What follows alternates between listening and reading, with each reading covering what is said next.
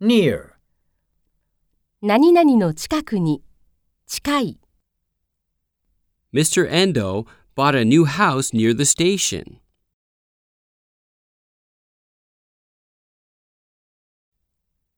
The tax will be raised in the near future.